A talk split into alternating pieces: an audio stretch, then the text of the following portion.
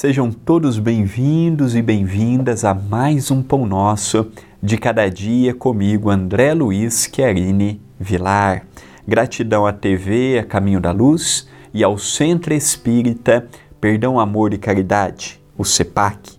Agradeço a todos que têm acompanhado o projeto, bem como a todos os bons espíritos que tanto me incentivam e me acompanham nesse projeto que há três anos, diariamente, sem faltar qualquer dia, tem nos levado uma mensagem de paz, de luz, de serenidade, trazendo Jesus para as nossas meditações.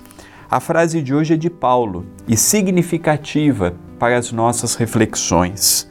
Irmãos, não sejais meninos no entendimento. Paulo, primeira epístola aos Coríntios, capítulo 14, versículo 20.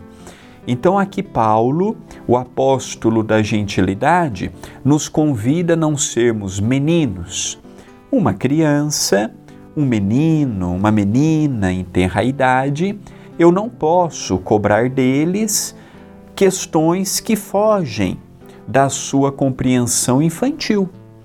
Então a criança ela tem uma visão infantilizada do mundo, ela tem uma visão limitada do mundo, compatível com a sua idade e com a sua curta vivência na atual romagem reencarnatória.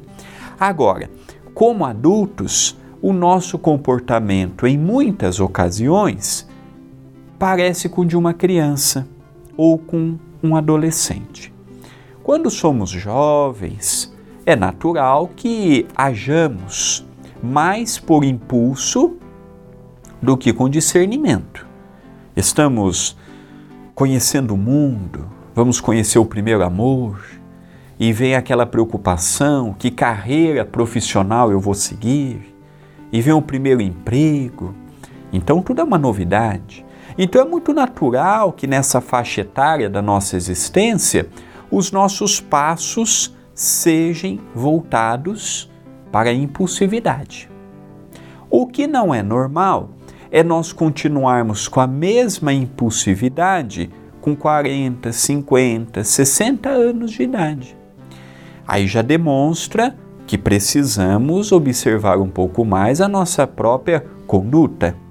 Estamos aqui para evoluir Há fases em que vamos ter menos paciência, mais agitamento, é um familiar que fica doente, é um pai que desencarna, é uma mãe que está numa cama. Tudo isso altera a nossa paz de espírito. Então há as fases boas e as fases difíceis, e nas fases difíceis, nós infelizmente não conseguiremos viver na plenitude os ensinos de Jesus pelas lutas do dia a dia. Agora, isso não se verifica nas fases boas. Nas fases boas, precisamos amadurecer, precisamos transformar, precisamos substituir as palavras impensadas pelas palavras pensadas. Eu preciso entender que eu vivo no mundo das ideias e que nem todos vão ter compaixão no pensar a meu respeito. Dependendo do que eu falo, dependendo do que eu brinco, dependendo de como eu me posiciono, todo o meio em que eu estou repercutirá contra mim sobre aquele meu posicionamento.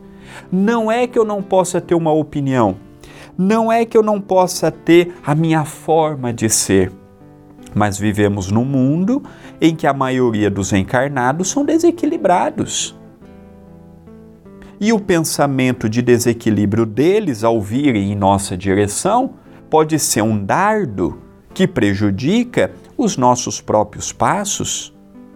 Quantas vezes não acordamos com uma dor de cabeça? Não passamos por um problema ou outro ao longo do nosso dia no nosso corpo fisiológico por pensamentos de pessoas do nosso lado.